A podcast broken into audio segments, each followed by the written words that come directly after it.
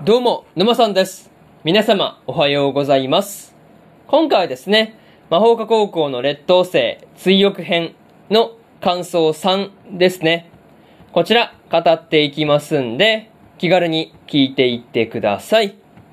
というわけで、早速ですね、感想の方、入っていこうと思うわけですが、まずは一つ目ですね。報いを受けさせるというところで、達也がみゆきを撃たれるね、まあ、こう、原因を作った敵艦隊にですね、報いを受けさせるっていう風に言っていたわけなんですが、まあ、この時にね、報復を笠間隊員に申し出た時の達也のこう迫力というか、なんかそういうところがすごかったなぁと、まあそういうところがね、すごかったなぁという感じでした。またね、みゆきが達也にですね、体を再生で直してもらった時に、まあこう、達也の実力をですね、まあお力っていう風に言っていたわけなんですが、まあここからね、達也のことを敬愛するようになったんだなっていうところがですね、まあこういう言葉のところからね、伝わってくる感じではありましたね。まあ実際その後にはね、みゆきが達也のことをお兄様っていう風に呼んでいたりしたんで、まあ実際ね、わかりやすかったわけなんですが、なんていうかね、こう、みゆきのお兄様呼びですね。まあそういうところは、やっぱりしっくりくるなぁと感じたところではありますね。そう。なんかそういうところで、あ、いつもの感じだなぁというところをね、感じられたところではありました。まあ、それと、達也がですね、戦場に出るっていうことをみゆきに止められていたわけなんですが、まあ、それでもね、自分自身の意志で戦場に向かっていくっていうところが、まあ、達也のね、なかなかかっこいいなぁと思ったところではありますね。まあ、そういうところで、まず一つ目の感想である、報いを受けさせるというところ終わっておきます。でですね、次、二つ目の感想に入っていくんですが、手術の影響でというところで、達也がですね、大切だっていう風に思えるのは、みゆきだけだっていう風に言っていた。まあ、その言葉の意味ですね。まあ、それをみゆきがお母さんに直接聞いていたわけなんですが、まあ、お母さん自身が行った手術の影響だったんだっていうところで、まあ、意外な感じではありましたね。まあ、こう、達也に残されたのは、兄弟愛だけなんだっていう話もね、こう、まあ、お母さんの口から出てきていたわけなんですが、まあ、その辺の、こう、話もですね、みゆきが途中でやめてくださいっていう風に言っても、お母さんが、こう、まあ、淡々とね、話を続けていくっていうところが印象的なシーンではありましたね。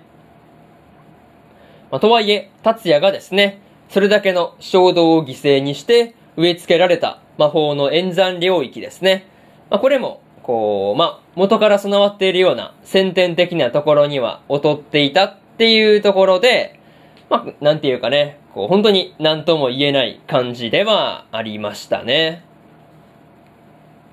また、みゆきがですね、達也に対して、まあ、こう、これまで助けてもらったこととかね、まあ、どうやって報いればいいのかわからずに、結構戸惑っていたわけなんですが、なんていうかね、こればっかりはどうしようもないんじゃないかなっていう風に思ったところではありましたね。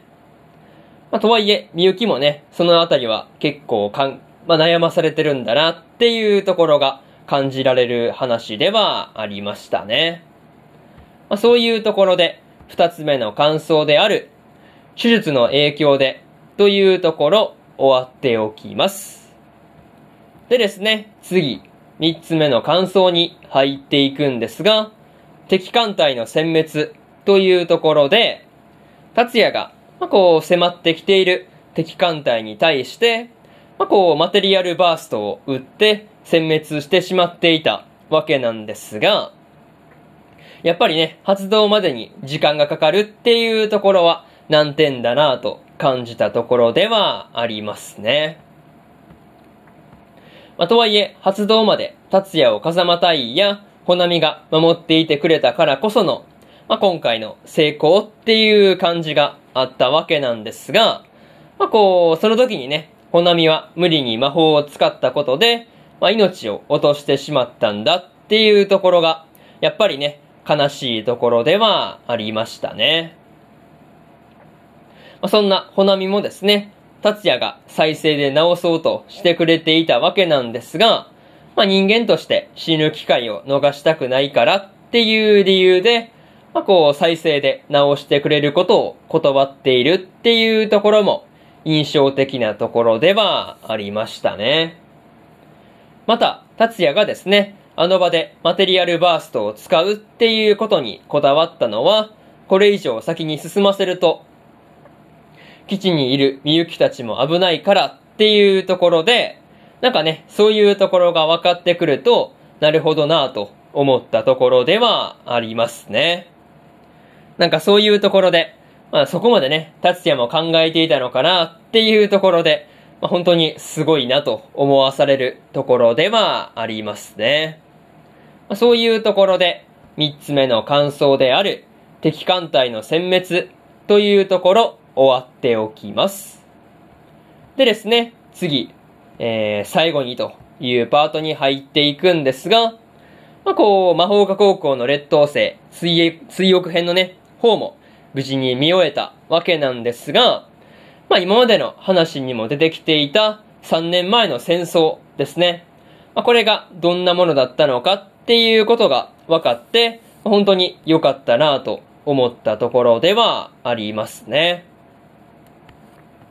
また、話が進むにつれてですね、こう、達也の凄さとか、まあ、こう、事情とかね、そういったものが、まあ、だいぶね、わかりやすく説明されていたわけなんですが、まあ、それと同時にですね、みゆきの達也への認識も変わっていくっていうところも、やっぱり印象的なところではありましたね。まあ、それと、来訪者編のラストで登場した桜井みなみがですね、どうして達也とみゆきから、まあ、こう、大事にされていたのか、まあ、それがね、分かったっていうところで、よかったなと思ったところではありますね。まあ、とりあえず、続編の制作が決定しているっていうことなんで、まあ、これからの魔法化シリーズがどうなっていくのかっていうところで、楽しみにしていようと思いますというところで、今回の魔法科高校の劣等生追憶編の感想3ですね。こちら、終わっておきます。でですね、今までにも来訪者編の1話から13話の感想と、追憶編の感想1ですね。こちら更新してますんで、よかったらこちらも合わせて聞いてみてくださいという話と、えー、他にもね、先輩がうざい後輩の話の第12話の感想と、